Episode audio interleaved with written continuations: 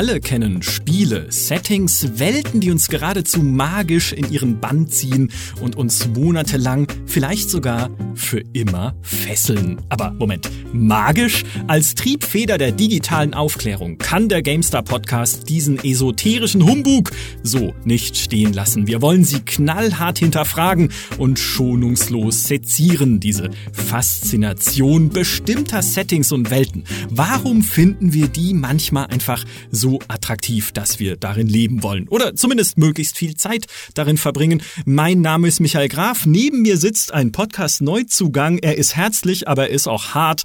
Mein GameStar Plus Videokollege Holger Hart. Ach, dieser Name bietet sich einfach für Wortspiele an. Ich Wir musste, müssen es machen. Ich musste es machen. Es war Pflicht. Jeder wusste es. Du wusstest es auch, dass ich es mache. Also, das musste einfach sein. Mit zugeschaltet ist uns über das moderne Wunder des Internets ein Experte für dieses Thema. Georg, besser bekannt im Gamestar Forum unter dem Usernamen Paw, ist Industriedesigner und hat schon ganze Generationen junger Designer ausgebildet, also tatsächlich ein richtiger Experte, wenn es um Design geht und er kann uns sicherlich viel über die Faszination von Formen, Farben, Welten und allem anderen erklären, was es sonst noch so gibt. Georg, herzlich willkommen. Hallo, hallo und danke, dass ich dabei sein darf. Ich bin schon ganz fummelig. Ja, danke, dass du bei uns bist. Es ist ja tatsächlich aus ähm, ja einem Kommentar entstanden, den du auf Gamestar.de geschrieben hast unter einen Artikel über Open World. Wir hatten ja einen fünfteiligen Report zum Thema Open World und woher die Faszination von Open World kommt und wie offene Welten aufgebaut sein müssen. Und der erste Teil hatte eben die Überschrift, wie Entwickler mit unseren Urinstinkten spielen in Open Worlds. Und ich kam mir, es war wirklich, ich kam mir, nachdem ich diesen Artikel gegenlesen und korrigiert hatte, der Dennis Giesler hat den gemeinsam mit mir geschrieben, kam ich mir unglaublich clever vor und dachte mir, wow, da hast du so viel gelernt. Und dann kommt Georg, schreibt einen Kommentar drunter und ich denk mir, Michael Graf, du weißt überhaupt nichts. Das, das war tatsächlich, also du, du hast nochmal das, was wir im Artikel schon versucht haben anzureisen, so ein Teil der Faszination offener Welten, nochmal echt deutlich unterfüttert, einfach mit psychologischen Hinweisen, Erkenntnissen, insbesondere wenn es um Formen geht. Weil eine meiner, äh, ja, quasi eine der Sachen, die äh, ich schon mal, glaube ich, im Podcast erzählt habe, wenn es um Open Worlds geht, ist ja, dass eine der Faszinationen von Skyrim daraus steht, und jetzt spreche ich als besteht, jetzt spreche ich als Laie, dass die Bäume nach oben zeigen und sozusagen dann der Blick nach oben gelenkt wird. Mhm, und, ja. und das hast du dann noch weiter vertieft. Magst du noch mal kurz erklären, was da noch mehr dahinter steckt? Naja, im, im Grunde genommen äh, handelt es sich bei, also bei, gerade bei Open World Faszination, beziehungsweise bei, bei Open World Landschaftspanoramen spielen da, spielen da schon sehr viele Urinstinkte rein, die glücklicherweise unabhängig von, von irgendwie einem kulturellen Hintergrund äh, von uns schon als, als Baby erlernt werden. Das ist quasi so dieses Aufrechtgehen, Mensch vom Tier, Unterscheidung. Das heißt, äh, oben Himmel wird heller automatisch. Das heißt, wir sind sowieso schon dadurch, dass wir aufrecht gehen, wird es nach oben hin schon mal für uns interessanter, weil Boden guckt man ja so oder so, wenn man nicht gerade Michael Graf in Morrowind ist, wie ich vernommen habe. Ja, richtig. Äh, das ist quasi für uns dann aufgrund unseres aufrechten Gehens dann eine Perspektive, die, die uns eher quasi unter unseren Füßen davon läuft. Und ähm, logischerweise hat man da schon so diesen, diesen klassischen Aufbau von viel nach wenig, der für jeden, für jeden Mensch oder für jedes Tier natürlich auch verständlich ist. Quasi, äh, wenn wir mit den Füßen in der Landschaft stehen, wir haben unten viel Masse und nach oben hin dünnt sich dann quasi, ist es egal, ob man, ob man jetzt äh, in einem Tal steht oder bewaldet oder auf in der Wüste, quasi nach oben hin eröffnet sich die Perspektive dann. Es verblaut auch, es nennt sich dann Sfumato in der klassischen Malerei, wo es dann umgesetzt wird. Und äh, ganz, ganz runtergedummt formuliert ist das quasi so eine Art äh, nicht mal erlerntes, sondern angeborenes, angeborenes Perspektivverständnis, kann man sagen. Mhm. Oder konkret nochmal auf diese, auf diese Dreiecksform eingehend, beziehungsweise auf diese aufweisenden Winkel. Da handelt es sich um, um eine Art grafische Dynamik, die in, in Richtung einfach weist. Also jeder Mensch kann Pfeile verstehen, einfach eben aufgrund dieses von viel zu wenig. Und, und jeder Mensch kann auch Zusammenhänge erkennen, also größer, kleiner, dicker, dünner, höher, weiter, tiefer.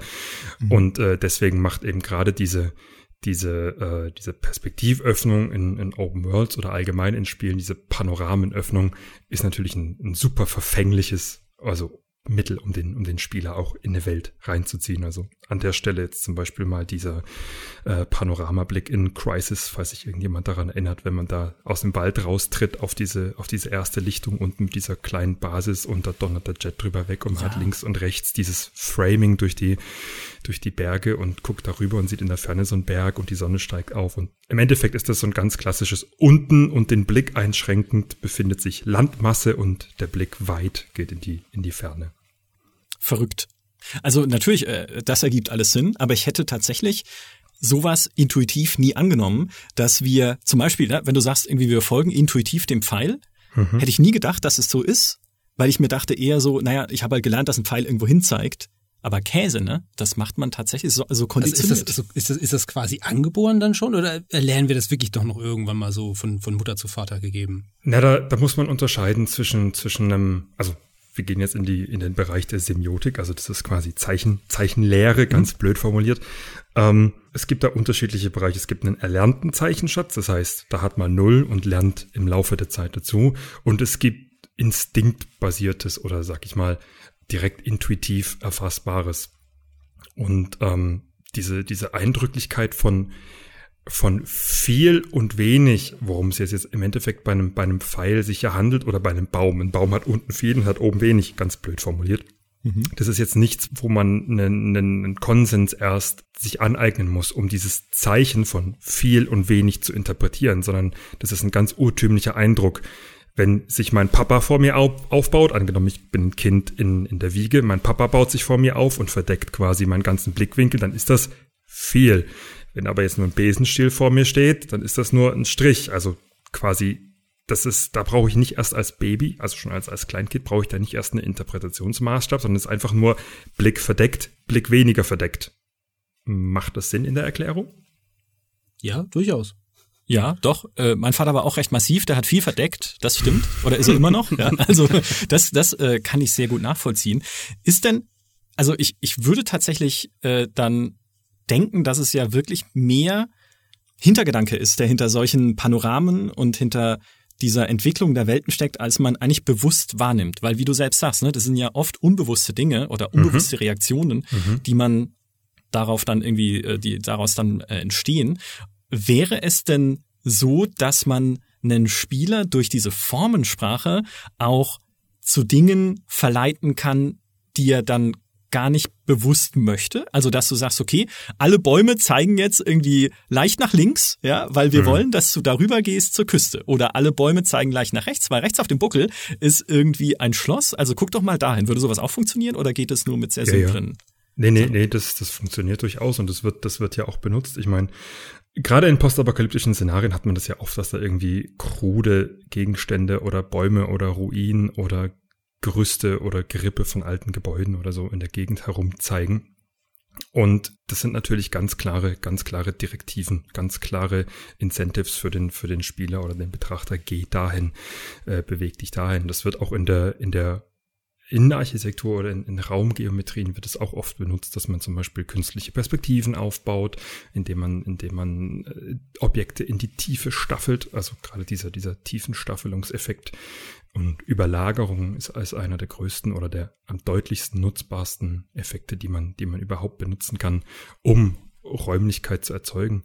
Ich meine, das kennen wir alle aus den Anfängen der Computerspiele-Grafik mit den sich überlagernden äh, Sprites oder 2D-Grafiken, die hintereinander gestackt werden, um quasi Räumlichkeit zu erzeugen. Mhm. Und ja, natürlich kann man dann, indem man das damit ein bisschen spielt und das Ganze ein bisschen verzerrt, dem Spieler auch sagen, geh bitte da lang, tu bitte das. Ich, wir kennen zum Beispiel äh, Call of Duty Modern Warfare am Anfang diese typische Miss oder diese, diese ganz klassische Mission auf dem auf dem Schiff, was dann nachher einen Hit bekommt und dann anfängt abzusaufen, mhm.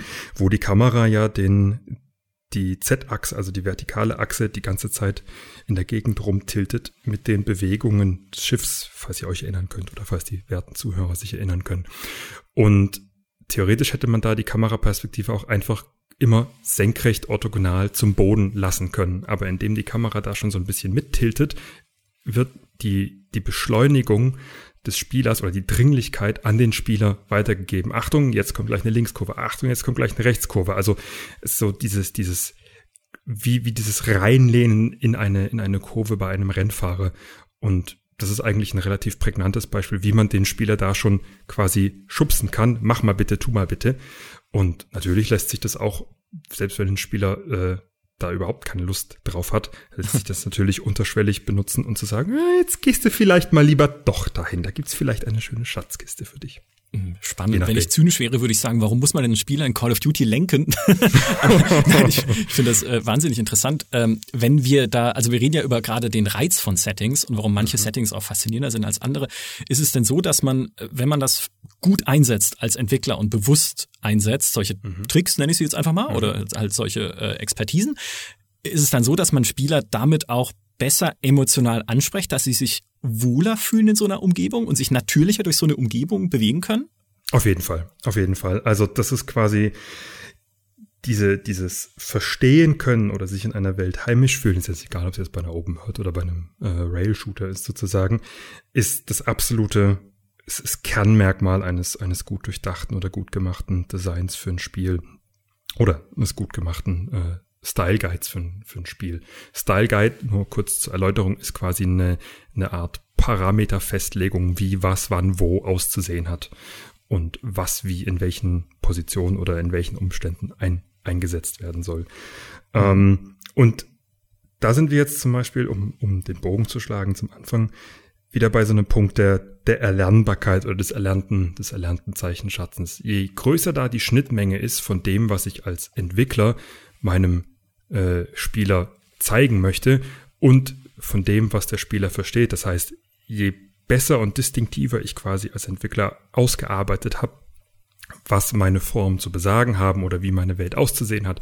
Und je mehr Assoziationspotenzial, Assoziationen können wir uns schon mal ganz fett auf, an unsere Schultafel schreiben, ähm, je, je größer und ausgeprägter das Assoziationspotenzial unserer Welt ist, also sprich, je simpler unsere Welt nachvollziehbar ist für den Spieler, desto heimischer und wohliger wird er sich darin fühlen. Deswegen ist zum Beispiel eine, die Welt von, von Fallout äh, wesentlich verständlicher als zum Beispiel eine Welt von, von Mass Effect. Aus dem ganz einfachen Grund, dass das, was in, in Fallout uns umgibt, verstehen wir. Das, da brauchen wir keinen größeren kulturellen Kontext, um es nachvollziehen zu können, sondern Straßenkreuzer ist jetzt für uns in unserem Jahr 2010 plus, sag ich mal, wenn wir von Fallout 3 aufwärts denken. In, ist jetzt in unserem, in unserem Zeitalter fette Straßenkreuzer, okay, kann ich verstehen, technische Monstrositäten oder wie wird Strom erzeugt oder äh, die Auswirkungen von einer Atombombe, Zerstörung, Waffen und so weiter. Das hat der Spieler hat sich damit irgendwo schon mal auseinandergesetzt. Das ist irgendwo schon mal auf dem, auf dem Horizont gewesen, wo, das heißt, wir haben da ein großes Potenzial, den Spieler abzuholen. Mhm. Wohingegen ein, ein sehr Sci-Fi orientiertes Szenario ist, äh, oft die, oft die Gefahr birgt, dass es zu abstrakt wird, dass die Grenze zwischen Ikonizität, also sprich zwischen dem Faktor, dass ich es erkennen kann als das, was es ist, und zwischen der Abstraktion, das heißt, das, was ich sehe, ist weit weg von dem, was es sein will und was ich damit quasi verstehe. Ähm, je größer da die Hürde ist, desto schwieriger wird es für mich, das nachzuvollziehen. Deswegen sind, je abstrakter zum Beispiel Sci-Fi-Games werden, desto kleiner wird dann natürlich auch die, die Zielgruppe. Mhm. Das hieße, wenn ein Sternzerstörer in Star Wars geformt mhm. wäre wie ein Blümchen, mhm. dann hätte ich damit, oder wie eine Biene, dann hätte ich damit wahrscheinlich eher ein Problem, als wenn er aussieht wie eine Pfeilspitze, die ja tendenziell vielleicht gefährlicher aussehen könnte. Ja, schon, schon allein, schon allein basierend auf dem, was du schon gesagt hast, auf diesem Pfeilspitze Bedrohlichkeits. Also, ähm, wenn, wenn was Spitzes auf mich als Betrachter zufährt oder spitze Form und wir haben ja bei den Sternzerstörern in Star Wars, das sind ja zum Beispiel auch keine, keine gleichseitigen bzw. gleichschenkligen Dreiecke, und doch gleichschenklig sind sie ja entlang der Längsachse, aber keine gleichseitigen Dreiecke, also mhm. sprich, die drei Schenkel sind nicht alle gleich. Äh, das heißt, wenn ein Dreieck zum Beispiel gleichseitig wäre, dann könnte man es ja in jede Richtung kippen. Das mhm. heißt, es hat keine, keine ausgeprägte Richtung, aber die Sternzerstörer von, von Star Wars sind ja ganz spitz, dolch, dolchartig spitz. Das ist ja auch die Intention. Es sollen ja quasi Dolche sein, die das Imperium in die Rebellion treibt, sozusagen. Und da ist ganz klar diese, diese Richtung und auch das Zufliegen auf den, auf den Betrachter oder diese Bedrohlichkeitsachse ist da eben ganz, ganz ausgeprägt. Und ja, ein rundes Blümchen würde da weniger Sinn machen. Deswegen tun sich zum Beispiel viele, viele Spiele wie, wie äh, Eve Online oder so haben da auch Probleme damit, äh, wenn es darum geht, organisches Design, was man ja oft für Aliens möchte, also sprich, man will mit der Konvention von klassischen Schiffs, Bug, Heck, Architektur brechen und will da organische Form machen. Ab einem gewissen Punkt versteht man es einfach nicht mehr. Dann muss man es eben wieder runterbrechen. Man muss Fenster reinstanzen oder Decks reinstanzen oder eben Elemente einführen, wo der Betrachter nachvollziehen kann. Okay, das ist jetzt kein Space-Blümchen, Blumenstrauß, der auf mich zufliegt, sondern es ist ein Raumschiff, was halt einfach nur organisch wirken will. Und mhm. dann klatscht man Adern drauf oder pulsierende Organe, je nachdem. Und schon fühle ich mich nicht mehr ganz so dumm, weil ich habe mir in der Vorbereitung ja ein bisschen Gedanken gemacht, habe mir auch bisschen überlegt, so, was könnte denn überhaupt mal ein gutes Setting auszeichnen und so. Bin halt erstmal zu dem grundlegenden Schluss gekommen. Äh, ich habe mir den eigenen Begriff, ich habe jetzt nicht die Assoziationspotenziale dafür angeschaut, sondern ich habe mir gedacht, so, es muss nachvollziehbar sein, so im mhm. Englischen so relatable, mhm. möglichst, dass es irgendwelche Aspekte, möglichst viele von deiner Lebenswelt äh, mit übernimmt. Mhm. Natürlich nicht eins zu eins, weil sonst ist es kein Spiel, sonst ist es eine Simulation mhm. von deinem Ja, du siehst ja nicht die halbe Zeit, das müsste ja dann mich übernehmen quasi in das, deiner Das wäre ganz schrecklich, Call ja. of Duty mit dir, als, wohl als Gegner, Hallo? Äh, wer weiß. Äh, also, ähm, ich mein. aber, aber dass man so als, als Spieler immer noch so erkennen kann, also wie, wie du es schon gesagt hast, entweder vielleicht von den Formen, ey, spitzer Sternzerstörer, das ist was Bedrohliches, mhm. oder allein schon von, von, von der Welt, wo ich reingesetzt werde, wenn es beispielsweise innerhalb meines eigenen Kulturkreises irgendwas ist, was spielt, oder innerhalb meiner Zeit, oder, oder vielleicht bisschen davor. Das heißt also, man nimmt ein bisschen Technologie weg, schon sind wir irgendwie 100 Jahre wieder in der Vergangenheit. Ähm, das ist ja dann auch so, so ein Aspekt, den man da auch mit dazu zählen kann, so grundsätzlich. Ja, ja, natürlich. Ich meine, im Endeffekt, ähm, was jeder, jeder Mensch in seinem Kopf und die Spieler natürlich in bedingtem Maße sogar noch mehr, was jeder Spieler in seinem Kopf hat, jeder Mensch in seinem Kopf hat, ist eine, eine Art Visual Library. Also Spiele funktionieren größtenteils ja über, über das Visuelle, muss man einfach so sagen. Ton, Ton und Gefühl hat man ja in Spielen dadurch, dass es, dass es ja noch keine, keine taktilen Interfaces gibt in dem Sinne hat man ja nicht. Also das meiste passiert ja tatsächlich über, über die Augen. Ähm, das heißt, wir sind permanent begriffen damit, das, was wir sehen, abzugleichen mit dem, was wir, was wir schon kennen, was wir erlernt haben. Wenn wir jetzt zum Beispiel ein super, ja, nehm, bleiben wir, bleiben wir vielleicht mal bei, bei Fallout. Wenn Sie jetzt bei Fallout den Trieb zu, zu noch mehr Amerikanisierung, also sprich noch mehr, was weiß ich, goldene Ära der Straßenkreuzer vorantreiben würden, und noch eine, wie im, wie in, in äh, Wolfenstein das Ganze quasi über, überspitzen würden, wo quasi das Nazi-Regime in so ein Art Deco-Style gekippt wird und dann quasi noch mehr angeschärft wird. Wenn man, wenn Fallout das noch mehr vorantreiben würde, wäre irgendwann der Punkt erreicht, an dem sie, an dem sie zum Beispiel im asiatischen Markt überhaupt kein, überhaupt kein Land mehr sehen würden, weil es dann nicht mehr nachvollziehbar würde. Umgekehrt mhm. geht es ja vielen westlichen Spielern so, mir eingeschlossen, die sitzen vor, vor JRPGs und sind mit den ganzen Tropes, die da auf einen ergossen werden, sozusagen überhaupt nicht vertraut, weil es eben Referenzen sind zu, zu asiatischer Folklore, jetzt gerade japanisch in dem Fall, oder wie beim, beim neuen Total War, dann eben der, der chinesische, die chinesische Kulturgeschichte, wo ich erstmal da sitzen würde und mir denken würde, äh, okay, der reitet jetzt auf einem Wildschwein. Warum reitet der auf einem Wildschwein? Was hat das Wildschwein jetzt zu sagen? Bei uns sind Wildschweine stinkige Tiere, die einem höchstens mal nachts vors Auge laufen oder im Gulasch enden. So, und dann guckt man in die chinesische Kulturgeschichte. Da ist vielleicht das Wildschwein konnotiert mit einem super äh, intelligenten Tier, was sich nachts versteckt und nur tagsüber höchstens mal aus dem Erdhaufen lugt, aber vielleicht mit großer körperlicher Stärke und Raffinesse eben durch diese, durch dieses nur nächtliche Auftauchen assoziiert wird. Und dann ist der Charakter des Generals, der auf einem Wildschwein reitet, sozusagen, ist dann vielleicht in der, in der chinesischen Folklore ein Stereotyp dafür, für einen raffinierten Gegner, der viel Punch hat, aber nur unter gewissen Umständen. Also sprich vielleicht so eine, so eine Art 50-50 Joker anstatt jetzt quasi einem, einem ambivalenten Gegner. Also äh, nur, mhm. nur blöd formuliert, aber äh, so, so ist eben der, der Interpretationsspielraum. Je mehr, je größer und je weiter wir im Kopf aufgestellt sind, je mehr wir kennen, je mehr wir wissen, desto einfacher fallen einem dann natürlich auch Sachen auf, in denen man sich wohlfühlen kann in Spielwelten, aber desto einfacher fallen einem eben auch Fehler auf oder äh, Probleme auf, wenn man dann davor sitzt und sich denkt so, äh, was wollt ihr jetzt damit? Was wollt ihr mir jetzt damit sagen? Das bricht die Immersion, das macht dieses Erlebnis jetzt kaputt. Mhm. Hieße das dann, wenn je weiter ein Spiel eigentlich von dem sich entfernt, was wir kennen, und je mehr wir so Konzepte abstrahieren müssen, wie zum Beispiel bei einem Science-Fiction-Spiel, äh, mhm. äh, Hyperraumflug, ja. äh, Laserschwerter, äh, mhm. Gedankenkontrolle durch äh, schleimige Aliens, wie auch immer, ja. Je mhm. weiter, je mehr du Konzepte so im Kopf abstrahieren musst, desto klarer muss eigentlich die Bildsprache sein. Also so wie du es auch schon bei EVE Online gesagt hast, dann musst du halt tatsächlich, damit es nicht völlig abdreht und für die Spieler glaubwürdig bleibt, zurückgehen auf eine noch klarere Sprache?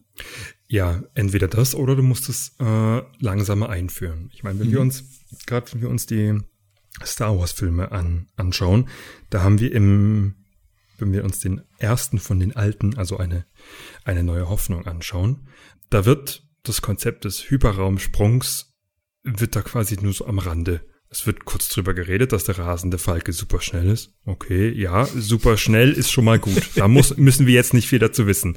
Mhm. Dann wird dieser, dieser typisch Science Bla, dieser Kessel Run angesprochen, sodass der, der Zuschauer mal so eine Art Vergleichsmaßstab bekommt. So nach dem Motto, okay, das Schiff, um das es sich dreht, ist zwar eine alte Mühle, aber sie scheint irgend so eine Art Referenzmaßstab getoppt zu haben. Da müssen wir noch nicht mal wissen, was dahinter steckt.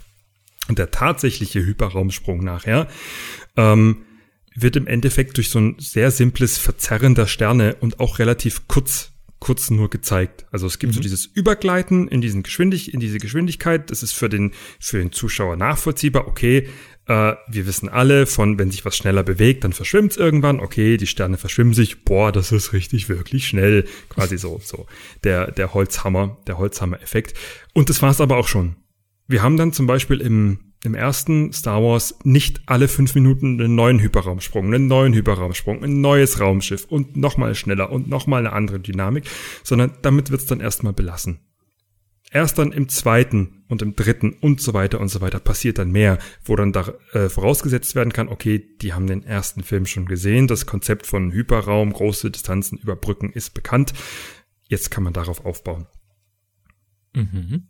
Wäre dann davon ausgehend auch zum Beispiel ein Setting, wie es Morrowind hat? Mhm. Also weißt du schon mit diesen Riesenpilzen mhm. und mhm. doch schon eine recht, ja ich sag mal, eine recht abgedrehte Umgebung für einen Entwickler eigentlich per se gar keine gute Idee. Also sollte man dann nicht eher so in eine Richtung gehen und sagen, naja, aber dann mache ich doch lieber die guten alten Ritterburgen und Fachwerkhäuser, wenn ich es jetzt zumindest auf dem westlichen Markt anbieten möchte, weil das einfach vertrauter ist für die Leute, die mein Spiel kaufen sollen? Ja, ich, ich glaube, das wird auch damals ein, ein, großes, ein großes Risiko, oder Sie sagen es ja auch in, in diversen Dokumentationen, das war damals auch ein großes Risiko für Bethesda, das kann ich mir gut vorstellen. Ähm, ich, ich gehe da gleich drauf ein, ich würde da nur schnell ausholen, damit es aktueller, nachvollziehbarer wird. Wenn wir uns zum Beispiel Kingdom, Kingdom Come äh, Deliverance anschauen, mhm. da haben wir ja äh, diese böhmisch-ungarischen Territorialstreitigkeiten. Ich will da gar nicht kurz reinsteigen, weil ich da selber nicht durchblick, was es da alles für, für kleine Mini, Mini-Staaten und Burgen gibt, die da miteinander äh, auf einen prügeln. Aber da finde ich zum Beispiel, hätten sie sich wahrscheinlich einen größeren Gefallen getan, wenn sie statt einem, statt der Akkuratesse eines, eines böhmischen äh, Landfriedenskonflikts vielleicht eher ein zentraleuropäisches, meinetwegen Frankreich, Burgund, oder, oder Großbritannien gewählt hätten. Einfach aus dem Grund, weil wenn ich einen Franzosen frage oder einen Briten frage oder einen Amerikaner frage und dem sage, ja, hier, da geht's um Böhmen, dann sagen die, was? Was? Wo? Wie? Wenn ich aber sage, ja, äh, Frankreich, Großbritannien, hier, Mittelalter, dann, ah, verstehe. So. Das heißt, da haben wir, da hat sich, hat sich Kingdom Come, ich glaube, die hätten, sie hätten sich einen größeren Gefallen getan, wenn sie dieses, diese Vehemenz der Verteidigung ihrer eigenen Folklore sozusagen, weil sie kommen ja auch aus, aus, der, aus der Region, äh, wenn sie stattdessen ein, ein Setting genommen hätten, was verständlicher gewesen wäre. Also selbst, mhm. selbst im asiatischen Raum kann ich mir vorstellen, dass wenn man da über ähm, Tropes aus dem europäischen, zentraleuropäischen Mittelalter spricht und dann eben, was weiß ich, britische Namen oder französische Namen oder König Richard Löwenherz oder so dergleichen einstreut, dass es dann nachvollziehbarer, plausibler wird, schon vom Einstieg. Denn ja, wie gesagt, das ist so ein kleiner Zipfel auf der Landkarte. Der hat zwar wahrscheinlich für die Region eine unglaubliche Bedeutung und es ist auch schön, dass es darüber ein Spiel gibt, aber sage ich jetzt mal von der Massentauglichkeit, haben sie sich damit eingeschränkt. So, und jetzt der Bogen zurück zu Morrowind. ähm, bei Morrowind ist es genau so an der Grenze, dass es, ähm, dass ihre ihre Schlickschreiter und ihre ganzen Krustazeen-Gebäude ähm, gerade noch an der, an der Hürde des Erkennbaren sind, dass man nachvollziehen kann, dass es sich da um irgendwelche körperlichen oder, oder großtierischen Komponenten handelt. Äh, Im Sinne von, dass man eben schon mal Elefantenskelette irgendwo hat liegen sehen oder Muschelschalen und so weiter. Und sie haben da gerade noch die Kurve gekriegt, es nicht so abstrakt zu machen oder auch vom, vom Scaling her. Ein großer, ein großer Punkt ist ja dann auch der, der Größenmaßstab. Sie haben es da gerade noch geschafft, äh, das so ersichtlich zu machen, dass man sagt, oh ja, das ist ein Muschel, oh ja, das ist ein Pilz, oh ja, das ist halt so ein Krebsschneckenviech. Wenn sie es dann gerade noch einen, Stupser weitergetrieben hätten, dann wäre der Betrachter wahrscheinlich davor gestanden und hätte sich gedacht, äh, was wollt ihr jetzt von mir? Was, was ist das? Wo, wo wollt ihr hin mit mir? Und ähm, das heißt, sie haben da die, die Kurve gerade, gerade noch bekommen, den Benutzer abzufangen und eben nicht in so ein Uncanny Valley, wie man so schön sagt, zu stoßen. Ein Uncanny Valley in dem Fall, dass man eben damit nichts nichts assoziieren kann, dass man davor steht und sich denkt, so, ich habe da keinen Vergleichsmaßstab dazu, ich kann das nicht nachvollziehen. Mhm. Wie es jetzt zum Beispiel bei einem, bei einem Kingdom Come für, für einen global, globalen Weltenbürger, der sich das anguckt, dann vielleicht, der denkt sich, ja gut, äh, das ist jetzt so tief, so tief speziell, dass ich damit nichts anfangen kann, lege ich beiseite. Dann nehme ich lieber halt ein Total War oder vielleicht ein, na, bei ein Witcher ist ja dann wieder Fantasy, ist ja dann wieder was anderes. Es ist ganz lustig, dass du das so ansprichst, weil das habe ich mir dann in dieser Vorbereitung auch noch gedacht. Einerseits natürlich klar, es muss irgendwie immer nachvollziehbar sein und je möglich, je nah man möglichst beim Spiel ist an einem nachvollziehbaren Wert, desto besser äh, von, von der Massenwirkung her. Aber da würde man doch eigentlich doch immer Gefahr laufen, möglichst immer etwas nur zu produzieren als Spiel, was schon möglichst viele Leute kennen. Und dadurch würde es ja eigentlich uninteressant werden. Naja, aber äh, das beste Beispiel habt ihr ja auf dem Spielemarkt. Ich meine, ihr könnt euch die letzten 10, 20 Jahre Spielegeschichte ja angucken, wie wir ja auch erst kürzlich gemacht habt in eurem 250 Jahre Review oder 250 Spiele Review. Wie, wie, Fast wie, Jahre. 250 Jahre, oh mein Gott. 250 Jahre GameStar, ja, das ist dann das nächste, das ist der nächste Meilenstein.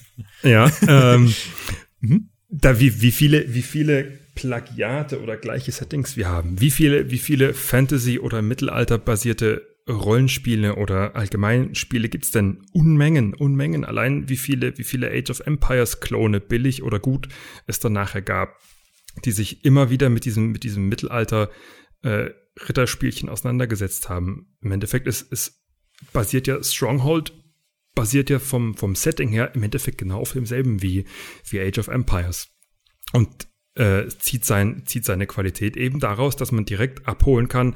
Oh ja, so eine Burg steht bei mir vor der Tür. Das würde ich jetzt gerne auch mal auch mal ausprobieren. Und da sieht man, Stronghold ist zum Beispiel äh, wunderbar wunderbar äh, ein wunderbares Beispiel für äh, wo diese, diese Marktkompetenz im Sinne von, dass jeder sich damit auseinandersetzen kann und jeder da irgendwas findet, äh, schon wieder, schon wieder einbricht. Denn die Europäer, okay, die kapieren das Ganze, die sehen, ja, wir haben hier in unserem Dorf halt so eine Burgruine oder in der nächsten Stadt oder sonst wo, da steht so eine Festung oder Burg rum. Das ist was, was mich vielleicht interessiert. Aber sobald ich aus diesem europäischen, zentraleuropäischen Bereich mich rausbewege, sagen die Leute, äh, bei uns sehen die Dinge aber anders aus, interessiert mich nicht. Mhm. Und schon wird das Ganze, ist das Ganze nicht mehr interessant. Und das ist auch wahrscheinlich der Grund, warum jetzt ein Stronghold dann in Europa gut funktioniert hat, gerade bei den Burgenbauerdeutschen, die ja in, im Endeffekt in jedem kleinen Dörfle irgendwo ein Türmchen stehen haben, die dann sagen, oh ja, da war ich mit meinen kleinen Kindern schon, das ist das perfekte Spiel für meine Kinder, läuft. Wohingegen dann, sobald man ein bisschen Richtung Süden, Norden, Osten, Westen schreitet, dann es schon langsam dünn wird mit, mit den Burgen, mit dem Burgenbau. Mhm. Ja, wohl wahr. Wobei dann äh, Strong, die, die Strongholds nach, ich sag mal, dem ersten Teil hatten da noch ganz andere Probleme. Aber die, die stehen auf einem anderen Blatt für heute. Äh, was mich noch interessieren würde, und äh, wo ich auch so viel gefährliches Halbwissen, nenne ich es jetzt einfach mal habe, ist, wir hatten vorhin schon drüber gesprochen, dass man Spieler mit Formen lenken kann. Also sprich Blicke lenken, Bewegungen lenken. Mhm. Eine Sache, die mir auch mal ein Designer erklärt hat von ähm, Schatten des Krieges, ich sag's mhm. mal falsch, Mittelerde Schatten, das ist das Mordor-Ding, ja. Mhm. Ähm, Der hatte nämlich gesagt, was sie benutzen auch, um Spieler emotional anzusprechen, auch auf so einer unterschwelligen Ebene, ist räumliche Psychologie, dass man irgendwie enge Umgebungen macht, wenn man möchte, dass sich Spieler getrieben und unsicher fühlen, dass man halt weite mhm. Flächen macht, wenn man möchte, dass mhm. äh, irgendwie Spieler danach erleichtert sind, wenn sie aus einer Höhle raustreten und dann ein Panorama vor sich sehen. Ähm, also ich denke schon, dass der weiß, wovon er redet. Also ich will mhm, dich gar nicht fragen, ob das mhm. stimmt, weil ich gehe, ich gehe davon aus, dass es stimmt. Mhm. Aber steckt da noch mehr dahinter oder welche, kannst du erklären, welche psychologischen Mechanismen da dahinter stecken, hinter diesem, dieser emotionalen Ansprache? Na, ich hatte ich hatte ja in diesem schwubbeligen äh, Kommentar auf den, auf den Open World Report schon mal, schon mal angerissen. Was ein, womit ein Spiel, ein Computerspiel natürlich immer, immer sich, sich auseinandersetzen muss, ist, wie viel gebe ich dem Spieler an die Hand an Optionen, was er alles tun kann als nächstes.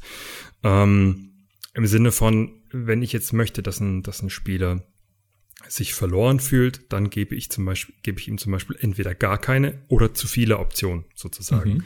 Das heißt, äh, wir, wir kennen das alle, wir sitzen in einem Restaurant, was 50.000 Seiten mit Speisekarte hat und alles sieht gleich gut aus oder klingt gleich gut. Mm, da sitzen wir sehr lange dran, um uns zu entscheiden, was davon wir jetzt schlussendlich vertilgen möchten. Immer das Wenn's, Tagesmenü und immer das gleiche nehmen. Richtig. immer, immer die Ente süß-sauer, richtig. Ja. Ähm, wenn ich aber dahingegen jetzt zum Beispiel nur zehn Optionen habe, von denen sind jetzt zwei Rind, zwei Schwein, zwei vegetarisch, zwei Fisch und so weiter, dann habe ich quasi für meinen präferierten Geschmack, den ich fühle, immer quasi nur eine Option oder zwei Optionen. Und dann fällt es mir relativ schnell, da zu einer Entscheidung zu kommen. Und eine getroffene Entscheidung gibt dem Spieler Souveränität. Also sprich, wenn ich, wenn ich mich mit einem Thema auseinandersetzen kann und in einem für mich überschaubar frustrierenden ähm, Zeitrahmen zu einer Entscheidung kommen kann und diese Entscheidung dann auch durchführen kann, dann ist es, dann löst es bei mir als, als Spieler oder auch im realen Leben eine, eine, eine Befriedigung aus. Dann habe ich ein Erfolgserlebnis. Das ist ja wie wenn man shoppen geht. Wenn ihr acht wochenlang shoppen geht und immer noch nicht die Jacke gefunden habt, die ihr gerne hättet, dann habt ihr irgendwann echt überhaupt keinen Bock mehr und dann zieht ihr vielleicht die alte nochmal an oder kauft gar keine neue. Wohingegen, wenn ihr losgeht und in einem Laden vielleicht 20 Jacken habt und ihr guckt euch die 20 Jacken an und habt dann gleich mit der fünften oder sechsten genau das gefunden, was ihr wollt, dann habt ihr ein Erfolgserlebnis. Das Thema ist für euch abgehakt und ihr könnt die nächste Aufgabe angehen. Und dementsprechend ist es dann eben auch in mit, mit räumlicher Psychologie. Wenn ich in einen Raum gehe, in dem ich nur eins, zwei, drei Optionen habe, was ich tun kann, dann kann ich souveräne Entscheidungen treffen. Wenn ich in einen Raum gehe, in dem ich 150 verschiedene Optionen habe, äh, was ich tun kann und möglichst noch in, mit einem ausgeprägten, mit einer ausgeprägten Vertikalität. Das heißt, es kann unter mir was sein, über mir was sein. Wie komme ich dahin? Dann bin ich erstmal überfordert. Und so kann ich zum Beispiel Frustration aufbauen, Frustration wegnehmen und ähm, dann eben den Spieler auch, auch dementsprechend lenken ich kann ja dann von diesen 150 Optionen ihn dann auch ein paar schon, schon im Vornherein nahelegen. Was weiß ich, dass er, dass er in eine bestimmte Art der Magieform sich antrainiert hat und dann eben sagt, und ich dann eben sage, okay, ich gehe in eine Höhle rein, er ist Naturmagier und kann sich mit Pflanzen, Pflanzenranken, Poison Ivy mäßig auseinandersetzen. Dann gehe ich halt in eine Höhle rein, die an einer Stelle bewachsener ist und dann sind da Schriftzeichen an der Wand, die irgendwie nach Pflanzen hin auf Pflanzen hindeuten. Okay, dann habe ich vielleicht immer noch 150 Optionen, aber die eine Option in der Mitte, die scheint irgendwie zu meinem Charakter zu, passen. Zu passen. Gehen wir mal dahin, machen wir mal das und schon kann ich dem dem Gegner unterschwellig so ein Erfolgserlebnis quasi schon auf den Weg legen. Beantwortet mhm. das das Ganze ein bisschen? Ja, dann müsste ja aber eigentlich Elder Scrolls das Nonplusultra der Entscheidungsfindung sein, weil du ja sowieso dank des Charaktersystems das eh kannst, was du die ganze Zeit machst. Das heißt, ne, wer die ganze Zeit schleicht, wird im Schleichen besser, mhm. wer die ganze Zeit mit dem Schwert kämpft, äh, wird halt mit dem Schwert irgendwie besser. Und dadurch, dass dir das Spiel ja dann die Freiheit lässt, das zu tun, was du möchtest, mhm. aber dann halt auch immer besser zu werden und immer diese Option weiter zu nutzen, kannst mhm. es ja kaum besser machen eigentlich. Theoretisch. Ja, ja, äh, wie, wir, wie wir schon am Anfang kollektiv festgestellt haben, ist ja quasi Abstraktion ist immer, setzt immer einen größeren Aufwand voraus. Für den, für den Spieler, für den Betrachter. Also wenn ich etwas erst interpretieren muss und dann umwandeln muss und dann erst Assoziationsmaterial, also sprich einen Vergleichsmaßstab suchen muss, dann ist es ein Riesenaufwand und die Chance für Frustration im Vergleich zu Erfolgserlebnis ist wesentlich höher. Also die Chance, dass ich frustriert aus diesem, aus dieser Interaktion rausgehe, ist wesentlich höher, als dass ich befriedigt oder mit einem Erfolgserlebnis rausgehe. So. Das heißt, je klarer oder ganz blöd formuliert, je runtergedummter die Auseinandersetzung, also nicht das Prinzip dahinter, sondern die Auseinandersetzung dahinter ist, desto eher hat der Spieler daran Spaß. Und deswegen ist in meinen Augen und offensichtlich auch in den Augen vieler Rollenspieler, sonst wäre es nicht so erfolgreich gewesen, ist das System, wie es in Morrowind äh, stattfindet, also quasi, dass ich wirklich auf Dinge einprügel und ich werde dadurch besser, dass ich es eben einfach tue, dass ich nicht drüber nachdenken muss, ja, gebe ich vielleicht doch lieber plus drei auf die Stärke oder lieber plus zwei auf den Bogen, aufs Bogenschießen. Man weiß ja nie. Nee, ich mach's einfach und das Spiel passt sich daran an ist eigentlich das Intuitivste und intuitiv ist für Spieler immer gut, weil intuitiv erfordert wenig Auseinandersetzung mit irgendwas Hintergründigem, was ich mir erst erschließen muss, sondern es grinst mich quasi direkt an. Deswegen bin ich zum Beispiel auch überhaupt kein Freund von abstrakten äh, Rollenspiel-Punktverteilungsorgien, insbesondere nicht bevor das Spiel überhaupt losgeht, aber das hattet ihr ja selbst im Rollenspiel-Podcast schon mal. Ich glaube, der gute Demi hat da relativ klar sich ausgedrückt. Ähm, mhm. Weil Punkte sind immer eine Abstraktion, sind immer eine Annäherung. Und wenn ich keinen Vergleichsmaßstab habe, ist, äh, weiß ich, weiß ich nie, ist das jetzt viel, ist das jetzt gut, ist das jetzt wenig? Ich verteile am Anfang von Fallout 4, verteile ich Punkte auf Stärke oder Charisma, je nachdem. Aber weiß ich denn, ob diese fünf Punkte, die ich dazu teile, ist das denn im Vergleich aufs Spiel gerechnet? Ist das denn viel? lege ich meinem Charakter jetzt da schon einen Bonus an die Hand oder verschwende ich meine Punkte? Deswegen ist es immer schlauer, einen Spieler einfach machen zu lassen und ihm dann, zu, und ihm dann quasi suggestiv, unterschwellig mitzugeben, du machst das gut. Mach's einfach weiter, du machst das gut. Weil dann wird Frustration vermieden. Dann, dann wird Frustration vermieden und man bekommt ein Erfolgserlebnis und genau das ist es, was wir wollen. Und dann kommt ja noch bei Fallout dazu, da gibst du ja Punkte auf so abstrakte Sachen wie Glück unter Richtig. Stärke und Intelligenz kann Richtig. ich mir je nach Intelligenz noch was vorstellen.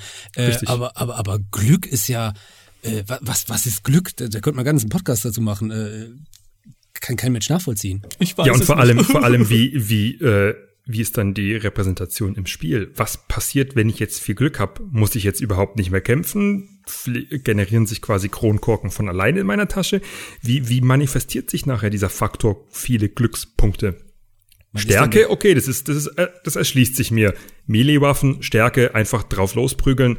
Wenn ich größere Stärke habe, kann ich mehr Impetus in, mein, in meinen Schlag legen. Klar, logisch, da muss ich nicht drüber nachdenken. Aber Glück, nee, dann musst ja. du ja eigentlich, das ist ja das perfekte Plädoyer für sowas wie die, mir ist leider der exakte Name entfallen, diese Realismus-Mod, die es damals für Gothic gab, in der du einfach breiter wurdest, je mehr, je stärker du wurdest. Ne? Da ja, wurde dein Charakter ja, dann einfach mhm. größer und äh, dicker, je härter er zuschlagen konnte. Und äh, ja, das ist ja dann auch eine Möglichkeit, dem Spieler zu zeigen, ne? Du kannst jetzt mehr, Junge, also äh, ist dein Charakter auch irgendwie mehr, einfach so. Ähm, theoretisch, würde ich mal sagen.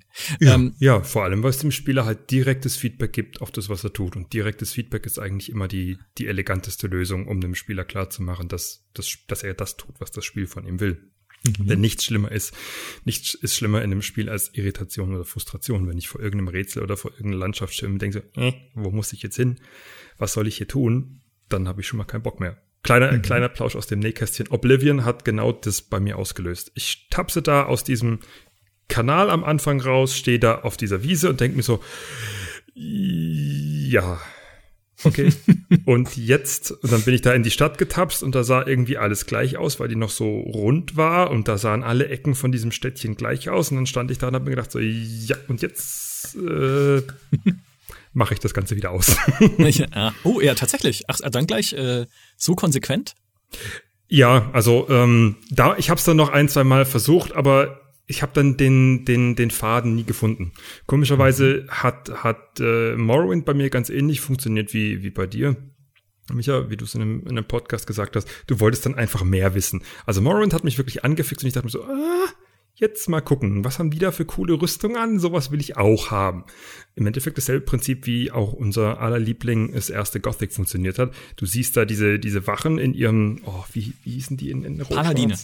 Genau, die Paladine. Du siehst da diese fetten Paladin-Rüstung und denkst dir, oh, ey, äh, sowas will ich aber auch haben. Und der hat ein fettes Breitschwert. Ja, das will ich aber auch haben. Gut, was muss ich dafür tun? Und bei Oblivion war es eher so, ah, die große Leere. Schön. Aber da sprichst du einen sehr interessanten Punkt an, den ich mir hier auch noch auf meinem imaginären Notizzettel notiert hatte. Natürlich nicht auf dem richtigen Notizzettel, weil dafür müsste ich ja vorbereitet sein. Aber das äh, dachte ich mir jetzt schon die ganze Zeit, weil Ausrüstung, mhm. wenn man mal so jetzt, das äh, wird ja noch dem Industriedesign jetzt auch wieder mhm. noch gerechter der Disziplin sozusagen. Mhm. Wie designt man attraktive Ausrüstung? Denn was äh, so wie ein bisschen auch die Idee zu diesem Podcast kam, lange bevor ich dich kannte, Georg, äh, mhm. war, als wir auf der E3 waren und äh, eine Demo gesehen hatten oder glaube ich Demos gesehen hatten von Destiny 2, dem neuen Add-on, das es gab, von Anthem, also dem neuen mhm. EA Shared World Spiel von mhm. BioWare und äh, nochmal irgendwas von Halo, keine Ahnung, irgendwas mit Halo war auch.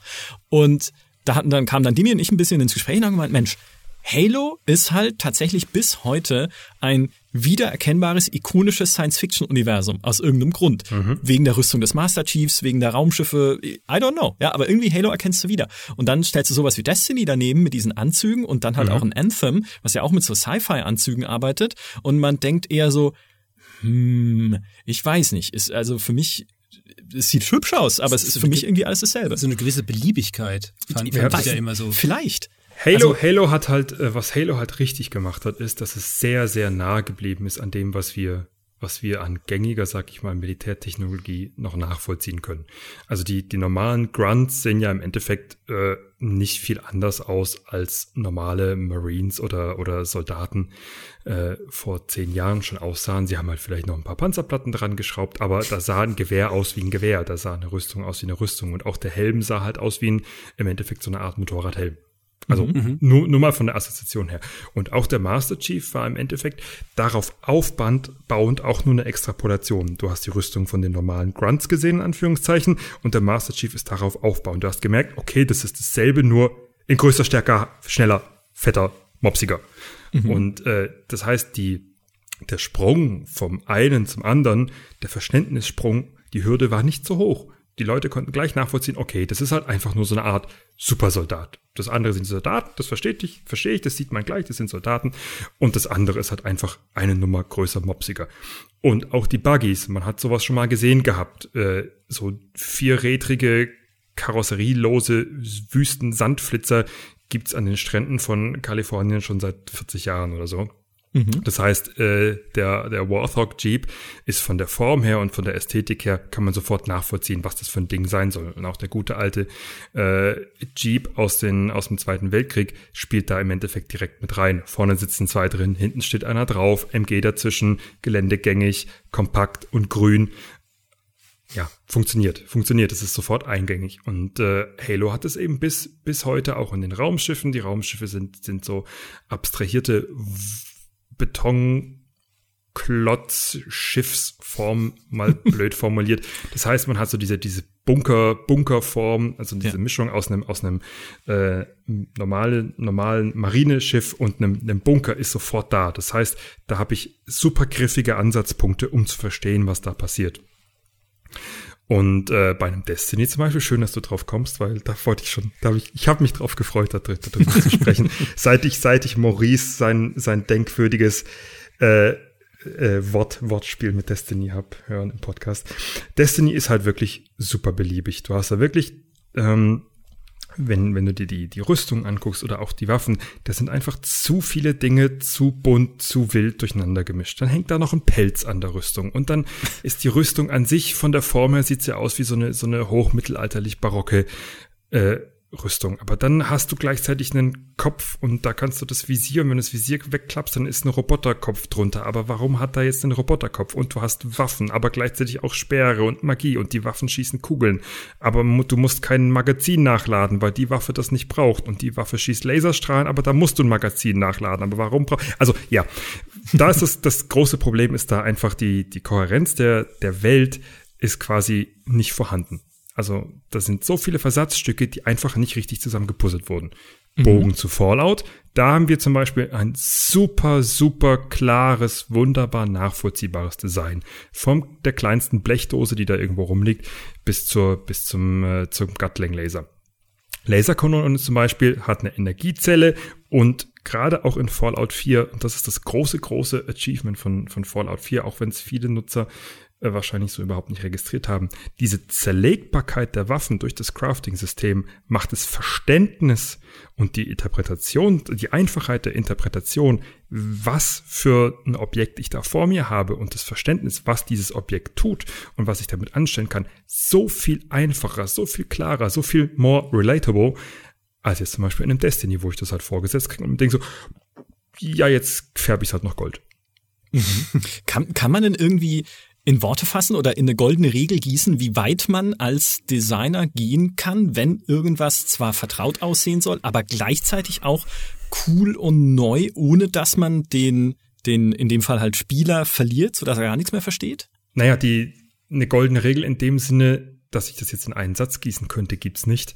Aber es gibt, es gibt so diesen, äh, so, so ein Fingerspitzengefühlsregel, das, die besagt, äh, wenn das, was jetzt gerade das absolut futuristischste ist, jetzt bei einem Zukunftsszenario, mhm. was man sich vorstellen kann, dann sollte man sich davon in der Formsprache her nicht so weit entfernen, dass man es nicht mehr nachvollziehen kann. Also wenn ich mir zum Beispiel, ihr habt, habt ja vielleicht mitgekriegt, diese, diese Partikelbeschleuniger, diese gigantischen, die der, der CERN oder dieses mhm. Teil, was, was äh, in, in Ostdeutschland gebaut wurde, mir ist nur der Name gerade entfallen, was so wunderbar ineinander verschwunden, äh, verschwurbelt, verschwungen aussieht. ähm, das sind, das sind Formen, die für uns als normalen Menschen dann irgendwann schon nicht mehr nachvollziehbar sind, außer es ist Technik. Es ist Hightech und es, die genaue Funktion erschließt sich uns nicht, aber wir können sagen, es ist Hightech. Das heißt, wenn ich so eine Form dann für einen, für einen Reaktor nehme oder für einen, für einen Raumschiffantrieb oder für eine Superwaffe, dann kann der Betrachter sofort erkennen, okay, das ist ganz, ganz, ganz, ganz weit über mir. Das kann ich überhaupt nicht verstehen, aber es ist Hightech und es macht irgendwas ganz, ganz, ganz Brutales im Sinne von, von da passiert ganz viel. Und ähm, mehr als über diese Schwelle, also von dieser Schwelle sollte man sich nicht zu weit entfernen. Also in beide Richtungen. Auch nach, nach hinten, nach hinten nicht. Also wenn es zu lange her ist und zu abstrakt, zu primitiv wird, dann muss man schon sehr viel, sehr viel wieder mit Erklärung oder mit Einblendung oder so arbeiten. Äh, lange Rede, kurzer Sinn, nein, so eine Regel gibt's, gibt's nicht. Da brauchst du viel, viele Iterationen, viele verschiedene Varianten, ums, ums klar zu machen, dem Betrachter mhm. nachher, ja. Mhm. Und es gibt auch viele Spiele, die das nicht, nicht hinkriegen. Also es gibt, es gibt, äh, also gerade wenn man sich, wenn man sich Waffendesigns oder, oder Fraktionsdesigns anguckt, ähm, worüber ich mich persönlich immer aufrege, äh, ist, wenn, wenn immer der erstbeste, die erstbeste Designentscheidung genommen wird. Also wenn man quasi sagt, ah ja, jetzt äh, eine Shotgun, na ja, die lassen wir halt aussehen wie, wie alle Shotguns, die die letzten 40 Jahre produziert wurden. Obwohl das Spiel jetzt in den nächsten, keine Ahnung, im Jahre 3700 spielt, aber die Shotgun sieht immer noch aus wie eine Shotgun. Warum sieht eine Shotgun so aus wie eine Shotgun? Okay, sie muss, muss nachvollziehbar sein, aber es macht keinen Sinn, dass die immer noch so einen Pump-Action-Mechanismus hat. Bloß ja, das ist halt dann diese, diese Feinfühligkeit, die man da, die man da eben braucht, um, um dem Betrachter eine Assoziation zu bieten, an der er sich noch entlanghangeln kann, aber ihn auch noch irgendwie abzuholen und nicht komplett zu verlieren, ja. Mhm. Der, ich würde einfach noch irgendwas Leuchtendes dran machen an die Shotgun, ne? weil dann ist es ja Zukunft. ja, in der Zukunft leuchtet ja, alles. die Patronen, ja. Leuchten Patronen. Ja, leuchten, leuchten Patronen, leuchten, genau. Patronen, richtig. Was Buntes, ja, genau. Also das, also ich denke, das, das dürfte kein Problem sein. Designer der Welt, die ihr jetzt zuhört, hier ist das, hier ist das Geheimrezept. Ja, das die, die, die Quakes und Dooms funktionieren ja genau so beziehungsweise Richtig. auch schon, auch schon Unreal Tournament. Du hast dann irgendwie Nachladezyklen oder man erinnert sich an diesen, diesen Raketenwerfer, Unreal Tournament, der dann quasi nachlädt und immer diese neuen Raketen reinschaffelt und sich dabei so rotiert. Und das sind ja dann zum, zum Beispiel wieder mechanische Prozesse, die man irgendwo nachvollziehen kann. Wer schon mal irgendwo so ein, so ein, so ein, äh, Produktions, Produktionsband gesehen hat, wo dann die Roboterarme die Teile so reinsetzen und so weiter, der kann dann nachvollziehen, okay, wie dieses Nachfüttern funktioniert von so Hightech-Waffen. Aber wenn es jetzt zum Beispiel überhaupt nicht sichtbar wäre, deswegen haben ja, haben ja äh, auch Spiele wie Halo, die so in der Zukunft spielen, deswegen muss man die ja auch nachladen, deswegen muss man ja auch, baut sich so ein Energieschwert ja auch erst auf und ist nicht einfach nur da. Ähm, damit eben der, der Spieler eben nachvollziehen kann, okay, was tut mein, mein Objekt da jetzt jetzt erstmal. Darüber habe ich nie nachgedacht. Natürlich, ja, völlig, völlig logisch. Nachladen erfüllt genau diesen Zweck. Mein Lieblingsnachladebeispiel ist immer noch dieses, diese Knarre aus Half-Life, die ja ein Monster ist, das man mit kleinen Bällen füttert, die es dann ausspuckt. Das mhm, ist immer noch für mhm. mich das Nachvollziehbarste, als jemand, der lange eine Katze hatte. Ja.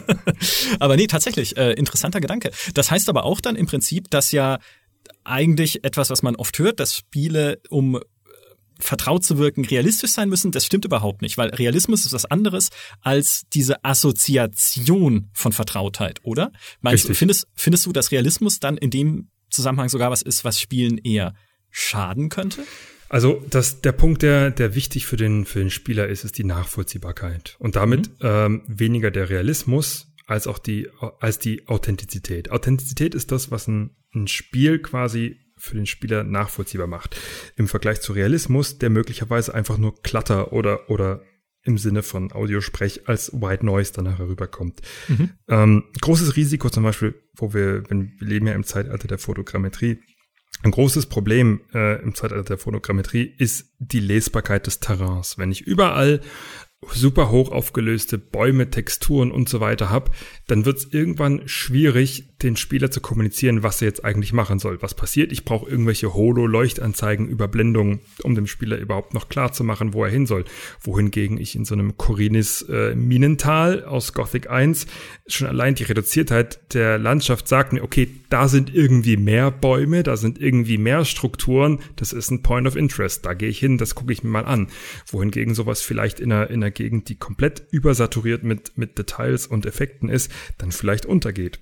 Mhm. Und ähm, das ist der Punkt, wo, wo Realismus dann äh, tatsächlich auch dem, dem Spiel schaden kann, wenn es einfach den Spieler erschlägt und er nicht mehr weiß, was er eigentlich tun soll. Damit sind wir wieder bei den, bei den Optionen.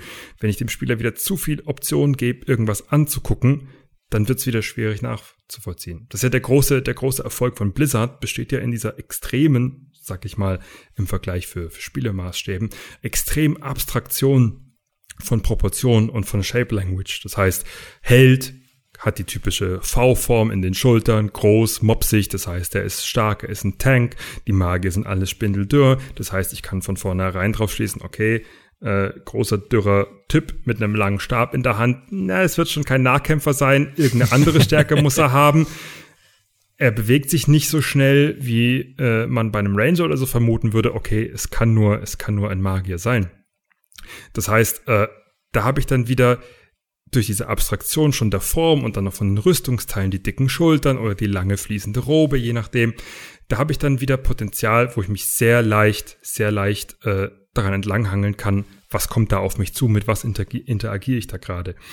Und ähm, viele moderne Spiele kranken ja damit, dass sie die Rüstungssets oder die Assets so zuknallen mit Details, dass der Spieler nachher sich denkt, ja, warum ist das, das Schwert jetzt besser? Und dann brauchst du Stats und die musst du wieder lesen und dann haben wir wieder Einarbeitung und dann hast du wieder Frustration mehr als Erfolgserlebnis.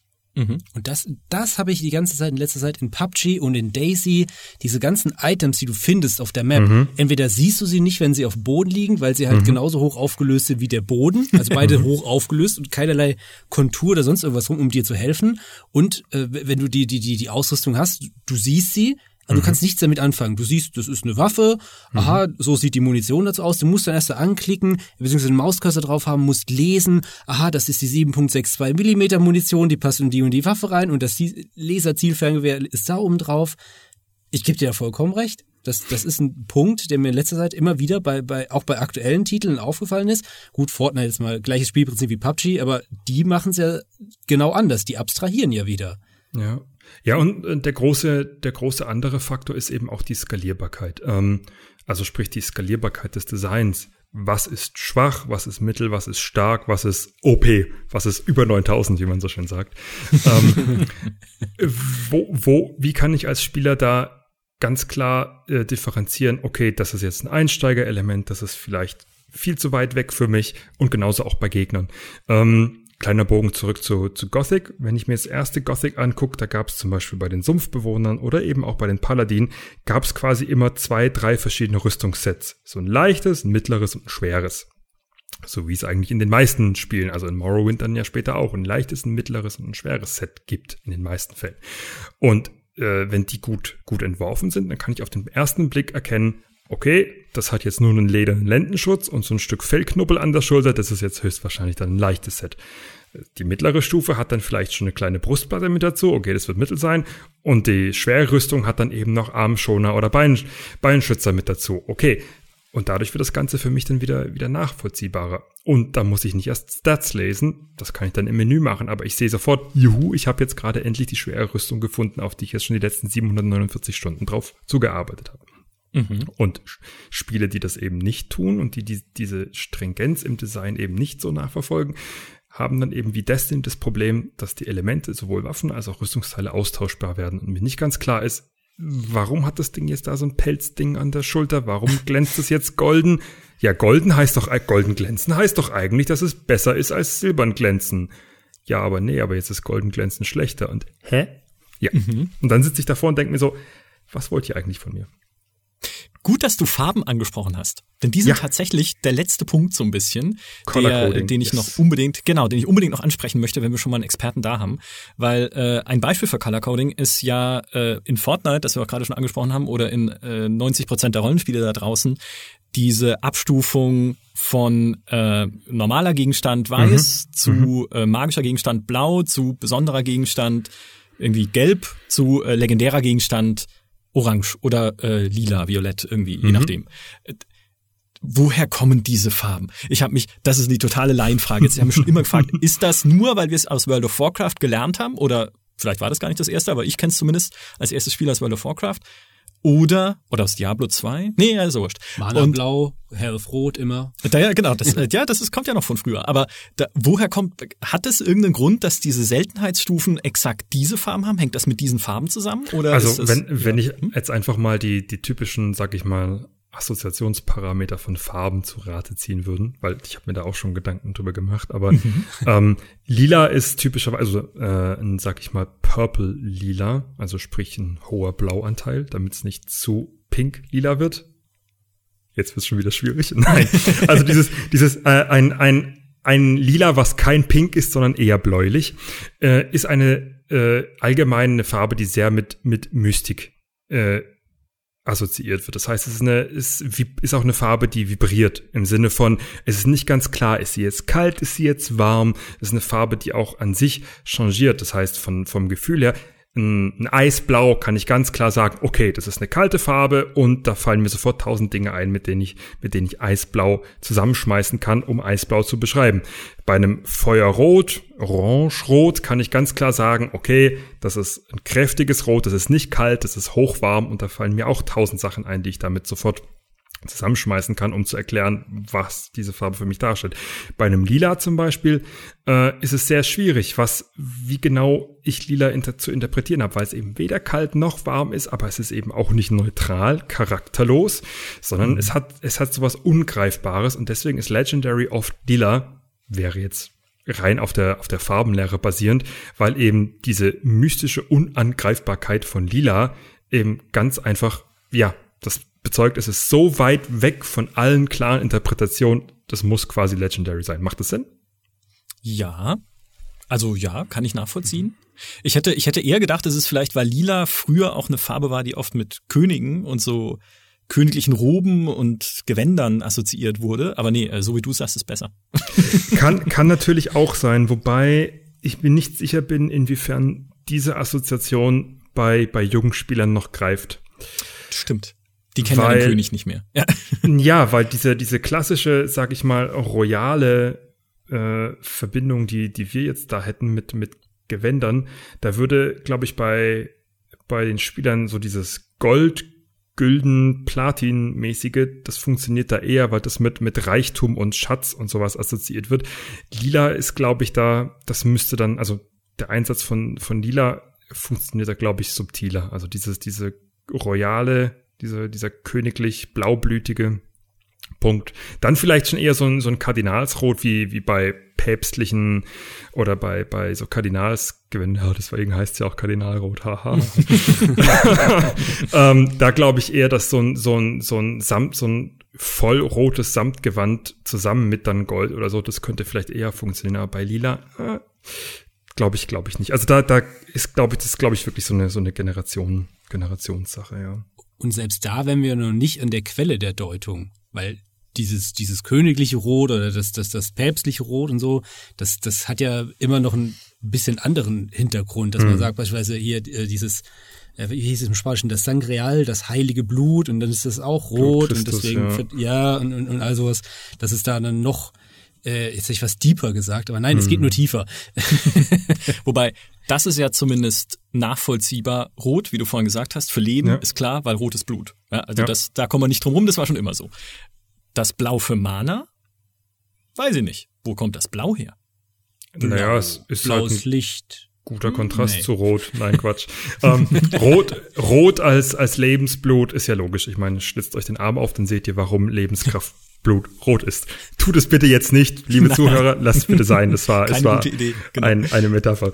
Ähm, Blau kann ich mir vorstellen, äh, ist vielleicht sowas wie Energie.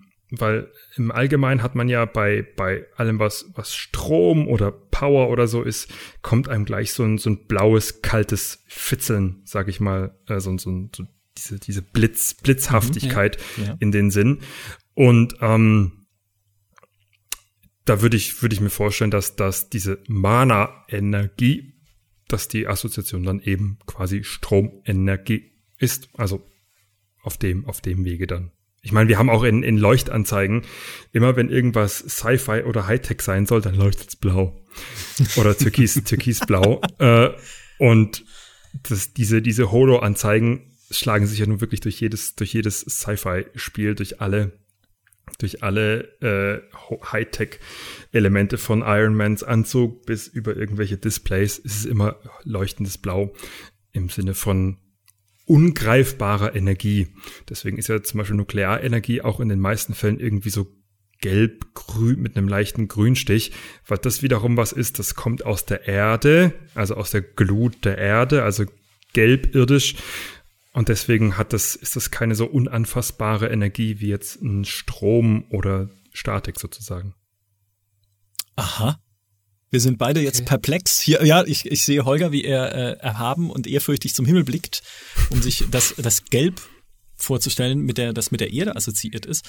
Ähm, was, was ich überlegt habe, ist, würde denn dann wenn man auch so von ikonischen Charakteren ausgeht, würde ein Master Chief dann auch in Gelb funktionieren oder muss er einfach dieses Grün haben, alle, einerseits natürlich wegen der militärischen Assoziation, ne, weil Grün ist halt Tarnfarbe, das mhm. kennen wir. Ähm, aber andererseits auch wegen einfach der Farbbedeutung von Grün, die wir, die wir nicht, die wir nicht kennen. Also äh, wir beide jetzt, du vielleicht schon. naja, ähm, ich glaube, dass er, dass man ihm dann einen deutlicheren Kontext geben müsste. Mhm. Also wenn man jetzt angenommen sagen würde, ähm, es gibt ja, es gibt ja im Endeffekt bei, bei im Halo-Universum gibt's ja jetzt, sag ich mal, keine Fraktionsfarbe, für die United Earth Dingens Federation, bla. Es ist mhm. mir gerade entfallen. Äh, ist ja auch irgendein Marine Corps. ähm, aber die haben ja jetzt zum Beispiel keine, keine Leitfarbe. Mhm. Also im Allgemeinen spricht man ja bei, bei, wenn man eine Fraktion oder im klassischen Design ein Produkt entwirft oder für eine Marke irgendwas macht, dann guckt man immer zuerst, was haben die für Hausfarben, für Leitfarben und an denen hängt man das dann auf. So. Und äh, im Halo-Universum haben die ja im Endeffekt keine Leitfarbe, so wie es jetzt ähm, bei Star Wars zum Beispiel das Imperium mit seinem Schwarz-Weiß und dann eben Rot ist. Oder die Rebellion, die dann eben in den meisten Fällen eher mit Schwarz-Weiß blau assoziiert wird. Oder in Assassin's Creed im, im neuesten Odyssey, wo Sparta rot Goldbronze ist mhm. und äh, Athen quasi weiß-blau Platinfarben. Mhm. Also so, ein, so ein Fraktionsdesign. Das hat Halo ja nicht. Halo, das Halo beim Halo-Universum haben die, die Menschen, beziehungsweise die, die Föderation sozusagen, hat ja da kein, keine, sag ich mal, gelb hat ja nicht gelb als, als, als Signifier für ihre Koalition. Das heißt, wenn man jetzt angenommen auf allen Emblemen oder Logos oder Fahnen oder auf den Schlachtschiffen, wie zum Beispiel bei Homeworld, Jetzt, ja, ich, ich habe oh ich hab gehofft, dass deine Äuglein aufleuchten. Sie äh, tun es, ja. Bei, äh, bei, bei Homeworld zum Beispiel, wenn ich da jetzt die im, in Homeworld 2 insbesondere, weil sie es da noch geschärft haben, wenn ich in Homeworld 2 die Vager mit den High Garons vergleiche, dann haben die Vager ja immer dieses schwarz-weiß gestreifte, dieses Wespenartige, äh, mit, mit so roten Elementen an Farben, gelb-roten Elementen, wohingegen Higara ja quasi die blau-grüne Prosperität des Heimatplaneten ist, sozusagen. Mhm. Und da haben wir, da haben wir quasi so eine Art Hausfarbe. Da können wir ganz klar sagen, okay, dieses schwarz-weiß gestreifte mit diesem gelben Vega V, das ist ganz klar ein Signifier für die Vega, für den Feind. So. Mhm. Ähm, und das haben wir bei Halo halt nicht. Wenn wir das aber bei Halo so machen würden, wenn wir bei Halo sagen würden, okay, die Farbe der Earth Correlation, was auch immer, äh, wäre gelb. Und das heißt, alle Icons wären gelb. Und die Marines hätten alle als Abzeichen so ein kleines Gelb. Und auf den Panzern wären gelber Streifen drauf, auf den Schiffen wären gelber Streifen drauf. Und dann wäre quasi das Epitome, die absolute Speerspitze dieser Fraktion, wäre dann der Master Chief. Und man würde ihn dann gelb färben. Dann macht Sinn. Weil man dann mhm. den, den äh, Weg bahnen könnte sich mental von wegen, okay, also gelb ist automatisch diese Fraktion, sind gelb, sind gelb, sind gelb, sind gelb, sind gelb, okay. Und der ist jetzt so super gelb, okay, der muss quasi die Spitzenfigur dessen sein. Quasi wie in, in uh, Warcraft das blau-goldene der Menschen ja auch ein, ein Signifier ist. Mhm. Für die Menschen quasi. War das nachvollziehbar? Ja. Ja, absolut. Ja. Danke, dass du Homeworld angesprochen hast. Hm. Äh, es weiß natürlich niemand, dass du vor der Folge einen Vertrag unterschreiben musstest, dass du es tust.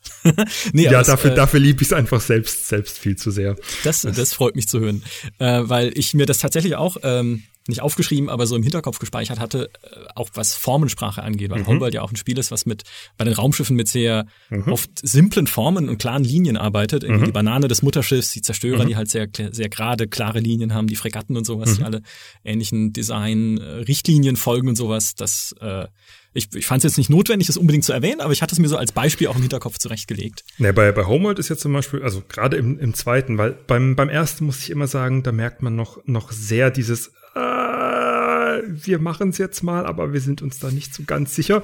ähm, also gerade auch in der Formensprache, die Artworks sind natürlich über jeden Zweifel erhaben, da brauchen wir gar nicht drüber reden. Mhm. Aber in der schlussendlichen äh, Raumschiff-Formensprache, da ist einfach die Differenz zwischen den Fraktionen noch so gering, jetzt abgesehen von den Bentusi mit ihren komischen goldenen Pagodenschiffen. Mhm. Ähm, da ist die, die äh, die Differenzierung zwischen den Fraktionen so gering, dass man da von der Formensprache, ah, es wird eng. Aber in Homeworld 2 hat man dann zum Beispiel eine eindeutige oder eine relativ eindeutige vertikal zu horizontal Designausrichtung von den Vega zu den Higarans. Also zum Beispiel sind bei, bei Higara sind alle, alle Jäger oder auch die Schlachtschiffe sind ja im Endeffekt platt und lang und mhm. flach. Und dahingegen sind die, die Raumschiffe der Vega ja vertikale, vertikale Dolche, also quasi um 90 Grad gekippt. Mhm. Und ähm, auch die, die Bomber oder so haben dann quasi eher so eine vertikale Stiletto-Ausrichtung Ausrichtung im Vergleich mhm. zu, den, zu den flachen Formen. Ja. Im Übrigen ist das, ist das was, wo ich eigentlich noch drauf zu sprechen kommen wollte, wenn es mir vergönnt ist. Nämlich, ähm, wie klar man an manchen Spielen erkennen kann, wie da Grundlagenarbeit betrieben wurde, was Designs und Formensprache äh, angeht. Bei manchen weniger und wie es manche noch geschafft haben, die Kurve zu kriegen. Bitte gerne. Mhm. Bitte gerne. Ja, Bitte und gerne. zwar unser, unser aller wahrscheinlich Spielerlandschaft Sorgenkind, äh, für die einen auf monetärer Weise und für die anderen auf, was soll der Scheiß eigentlich? Ähm, Perspektive ist ja wahrscheinlich Star Citizen, Chris Roberts. Ähm, und das ist für mich, finde ich, so ein sehr interessantes Projekt, wenn man das mal vergleicht, wo es herkommt, von Wing Commander über Freelancer mhm. äh, Star Citizen Anfang, Star Citizen jetzt und dann quasi so Vergleichsspiele wie äh, Darkstar One oder Eve Online oder das neue X und dergleichen, wo man einfach diese Schritte nicht erkennen kann. Ähm, Fraktionsdesign. Äh, Fraktionsdesign ist immer super schwierig, kohärent durchzuziehen oder kanonisch, wie man so schön sagt. Also Mhm. Gerade auch bei, bei Star Wars gibt es oft das Problem, wenn die Rebellion irgendwelche Schiffe übernimmt, die vielleicht mal imperial waren, dann muss man die so stark umlackieren, in Anführungszeichen, dass man nachher erkennt, dass sie jetzt eben den Rebellen gehören und nicht mehr den Imperialen. Also wenn du den, den Rebellen jetzt einen Sternzerstörer geben würdest, dann müssten die da mächtig drin rumlackieren, damit man nachher erkennt, okay, sind sie jetzt noch die Guten oder sind sie jetzt noch die Bösen, je nachdem.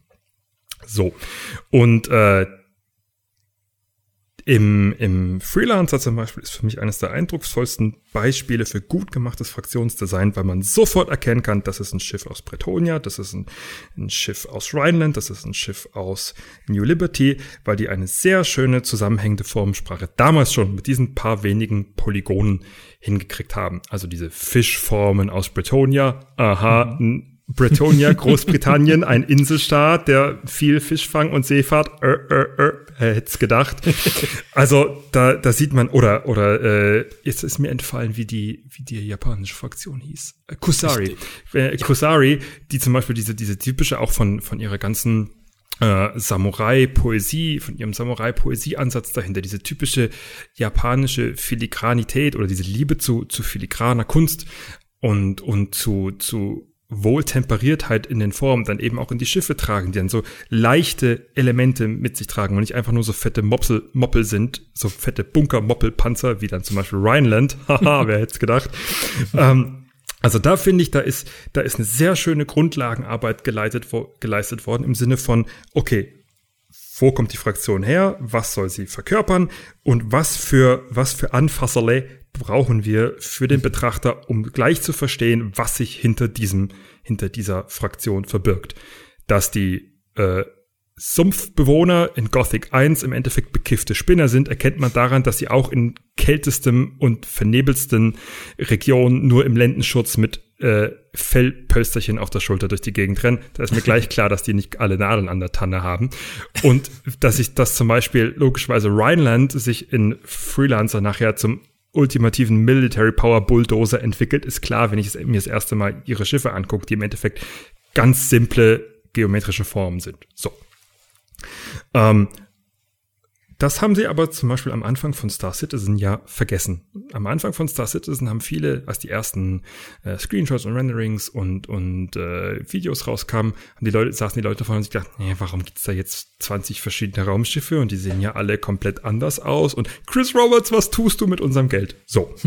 und dann kann man aber wunderbar erkennen, dass sie für ihre einzelnen, für ihre einzelnen Submarken im Star Citizen Universum, also von, von Aegis über ähm, Robert Space und so weiter, dass man, dass sie da rangegangen sind, wie man eine Marke aufzieht. Dass sie quasi erst so ein, sich ein Briefing erstellt haben und einen Style Guide erstellt haben und ganz genau gesagt haben, okay, Aegis hat die und diese Formsprache, die Interiors sind die und die, die und die Farben, der und der Trim, die und die geometrische, äh, geometrischen Winkel auf den Tragflächen und die sind die sollen eher panzerartiger sein und das sind eher die Luxuslimousinen und so weiter. Und das ziehen sie jetzt auch durch. Und das ist was, was ich unglaublich faszinierend finde, weil man da eine wahnsinnige Prägnanz auch der einzelnen Marken innerhalb des Star Citizen Universums erkennen kann. Und das ist was, was vielleicht für viele Betrachter von außen einfach nur, Hä, warum verschwenden da so viel, dieser, die da so viel Geld und so viel Zeit da rein? Aber das macht nachher das Universum so viel nachvollziehbarer, wenn man auf den ersten Blick sagen kann,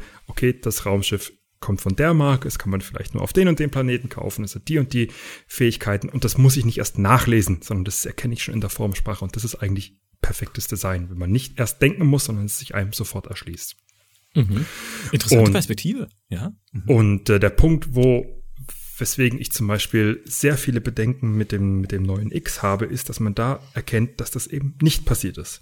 Also da erkennt man anhand der vielen, an der, der Raumschiffe in den Trailern und an der Hand der Station, dass da eben nicht von vornherein gesagt wurde, okay, wir brauchen ein Color Coding für die Marken, wir brauchen ein Color Coding für die Landschaften, wir brauchen ein Color Grading, also sprich, welche Töne dominieren auf welchem Planeten, welche Töne dominieren im Interior. Ihr habt wahrscheinlich alle diese, bei Star Citizen, dieses äh, Lorville, also diese, diese komische Minenplanetenbasis gesehen, innen drin, mhm. die überall diese, diese gelben Bau, Bauleuchten im Endeffekt hat und gelbe Gitter.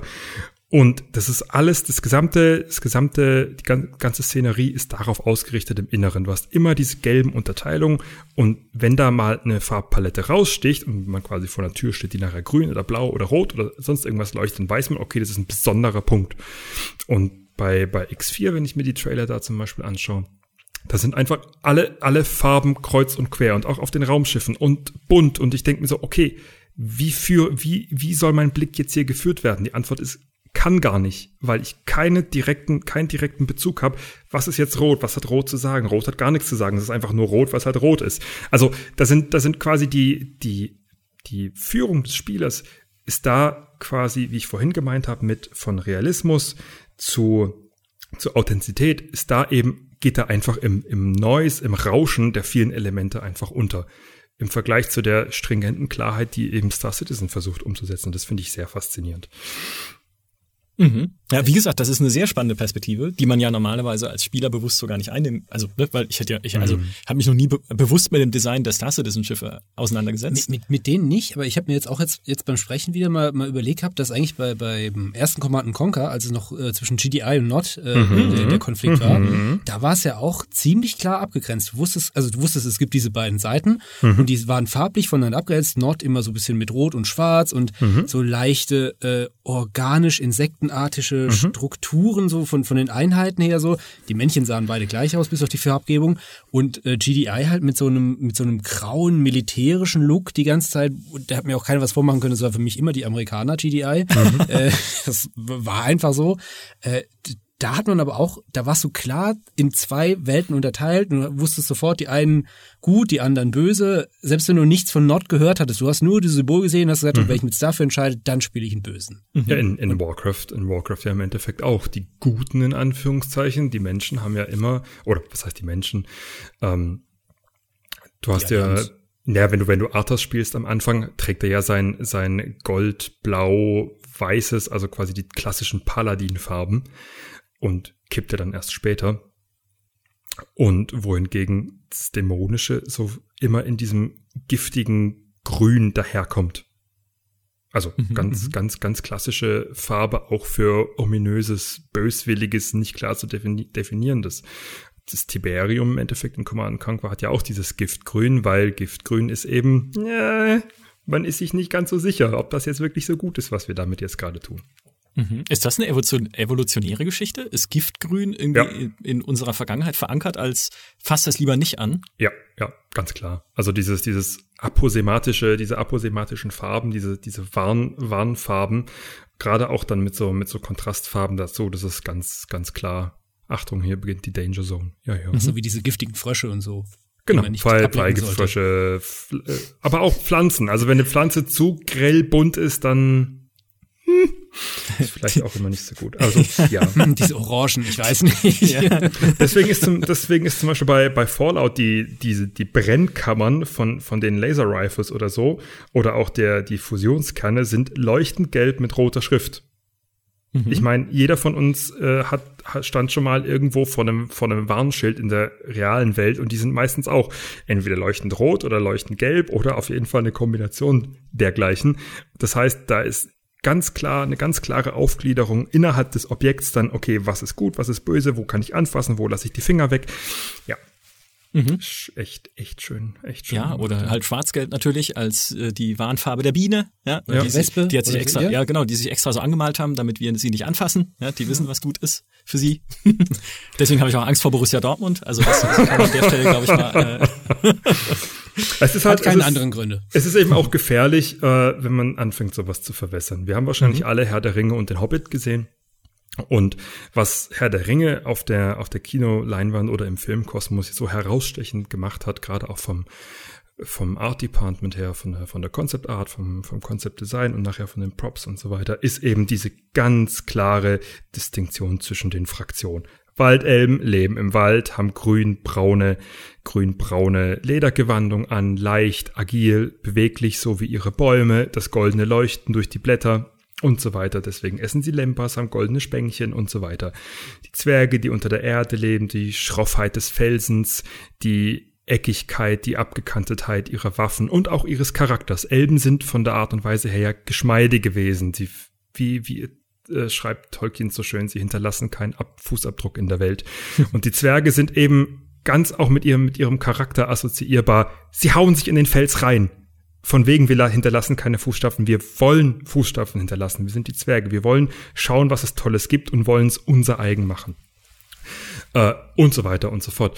Und im Hobbit hat man dann eben noch mehr Fraktionen eingeführt. Dann gab es zu den Waldelben noch diese Dunkelwaldelben und die waren dann irgendwie so gerüstet wie, sahen fast schon so ein bisschen orkisch aus und okay, aber sind Elben nicht eigentlich so fast schon heilige Wesen? Also da hat man ange angefangen und auch bei den, bei den Zwergen dann mit ihren verschiedenen Fraktionen, da hat man dann gemerkt, es fängt sich an zu verwässern. Auch bei den Orks dann die verschiedenen verschiedene Sub-Org-Rassen dann auf einmal eingeführt haben, wo man gemerkt hat, okay, die sehen jetzt schon ganz schön arg nach Zwerg aus. Sind sie jetzt eher mit den Zwergen als mit den Orks? Also da wurde dann diese, diese klare, distinktive und auch das Verständnis, das suggestive Verständnis für den Betrachter, gut, böse, schroff, weich, zart und so weiter.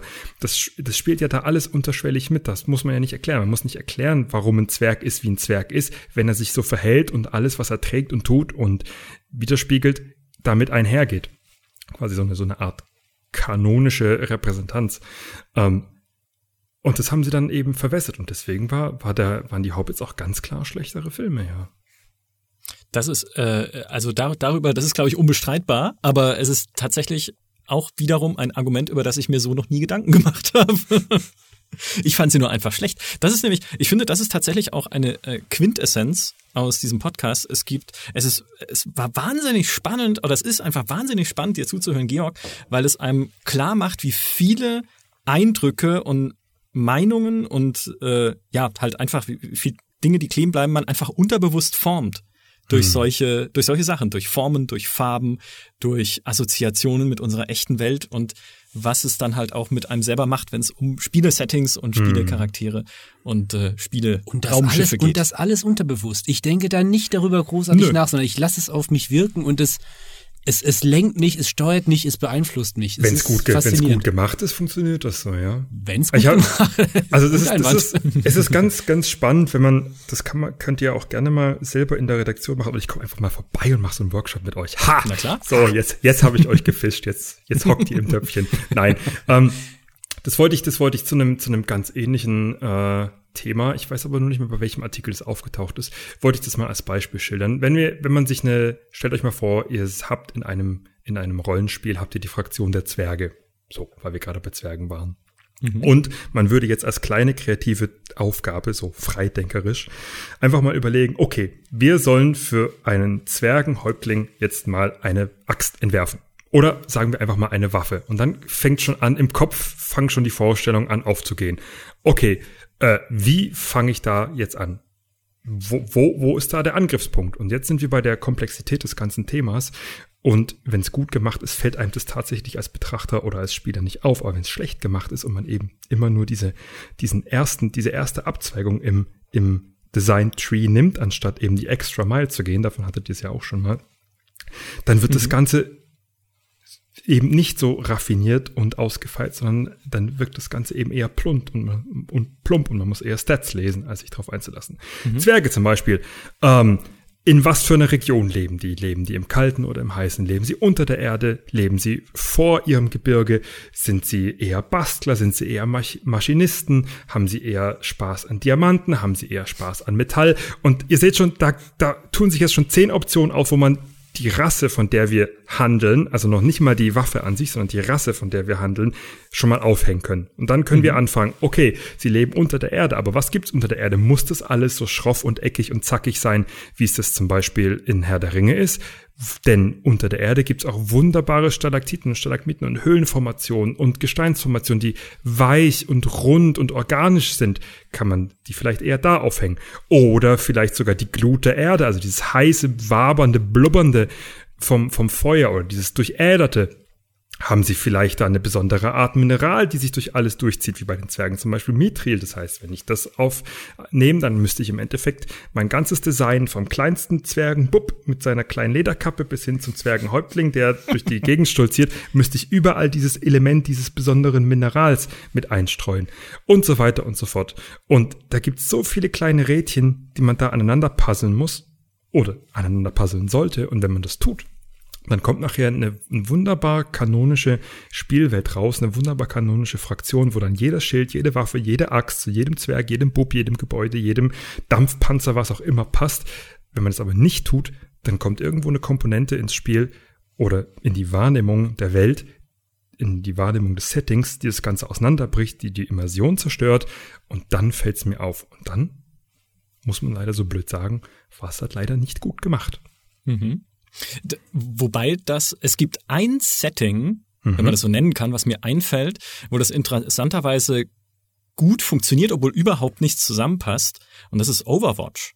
Weil daran mhm. musste ich jetzt denken, als mhm. du über den Zwerg gesprochen hast, weil es gibt mhm. ja auch da den Zwergencharakter, der seinen Geschützturm bauen kann ja. und der als Waffe ja nicht äh, die Axt hat, die man im Fantasy-Setting annehmen würde, sondern weil es so ein Science-Fiction-mäßig angehauchtes Ding ist, diesen Dampfhammer, mit der die Lavabrocken verschießt, was ja Mhm. auch wieder so eine unterirdische Assoziation einfach ist. Mhm. Aber in Overwatch ist ja wirklich jeder Charakter irgendwie komplett anders und nicht zusammenpassend. Also irgendwie denkst du, alle kommen da aus anderen Universen so ein bisschen, weil sie halt auch alle eigene Ja. Figuren sind. Und trotzdem, das war auch immer das, was ich dachte, als ich von Overwatch erste Bilder gesehen habe und so erste Artworks, und mir dachte, äh, Ja.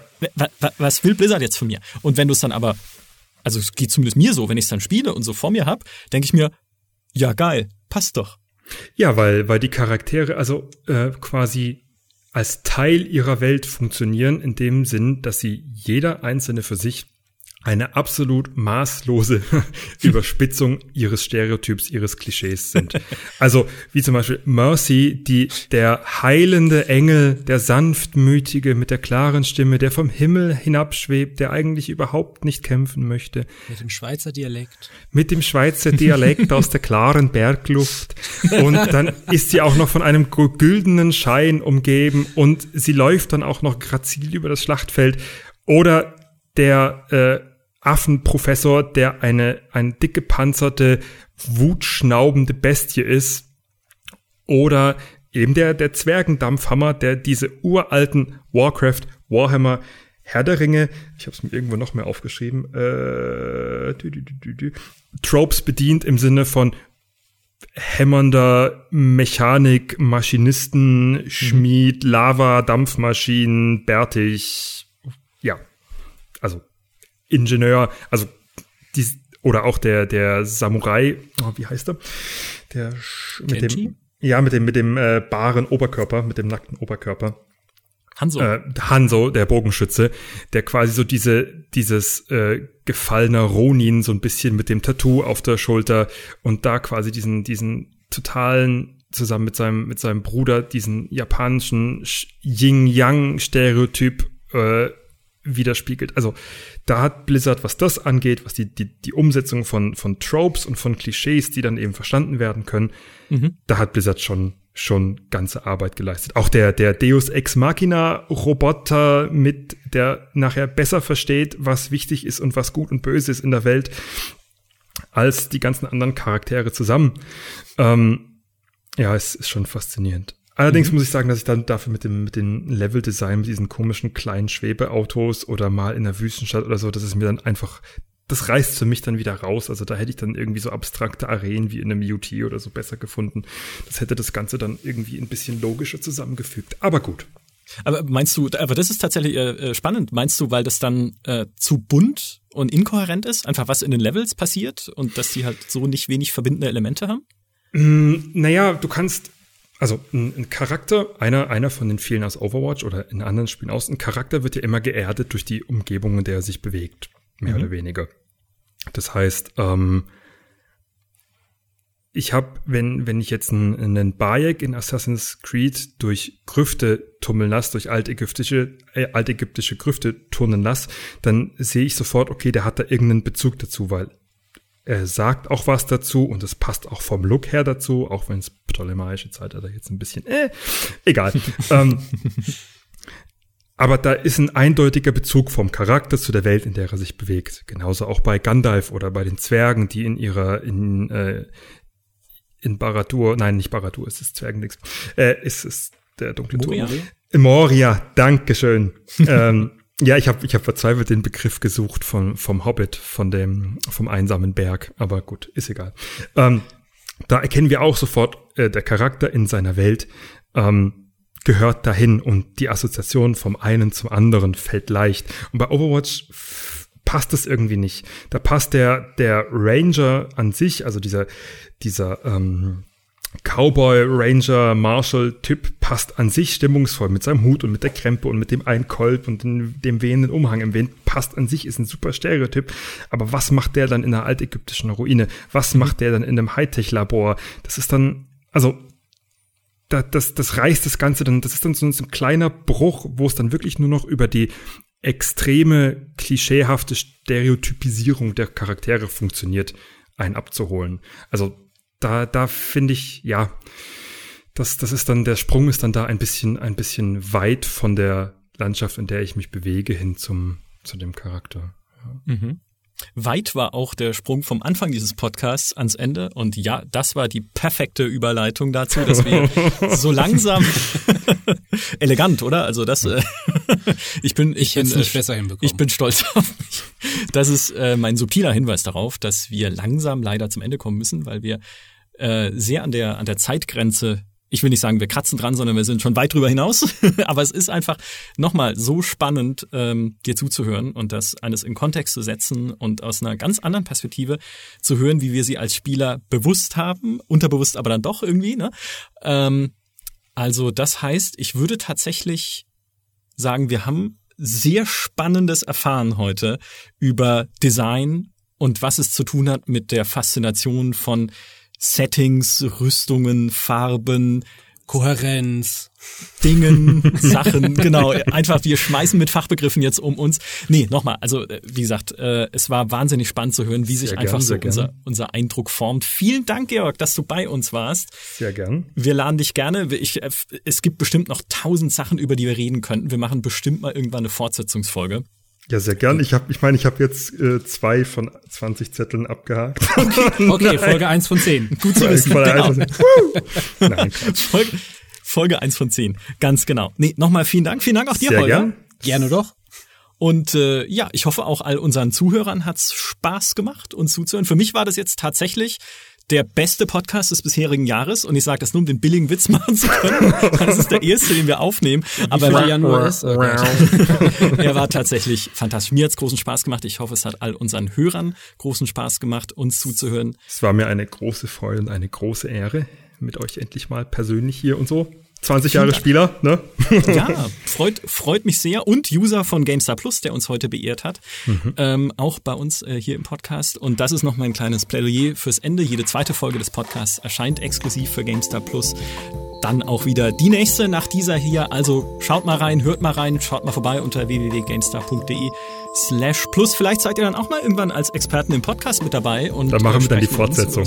Also der, der erste Plus-Podcast wird dann die Fortsetzung. Das heißt, wenn die Leute wissen wollen, was wie es weitergeht, dann müssen sie halt einfach Plus abonnieren. Tadang. So, genau. Siehst du, du denkst genau richtig. Perfekt. Dankeschön und bis zum nächsten Podcast. Macht's gut. Tschüss. Ciao. Ciao, ciao.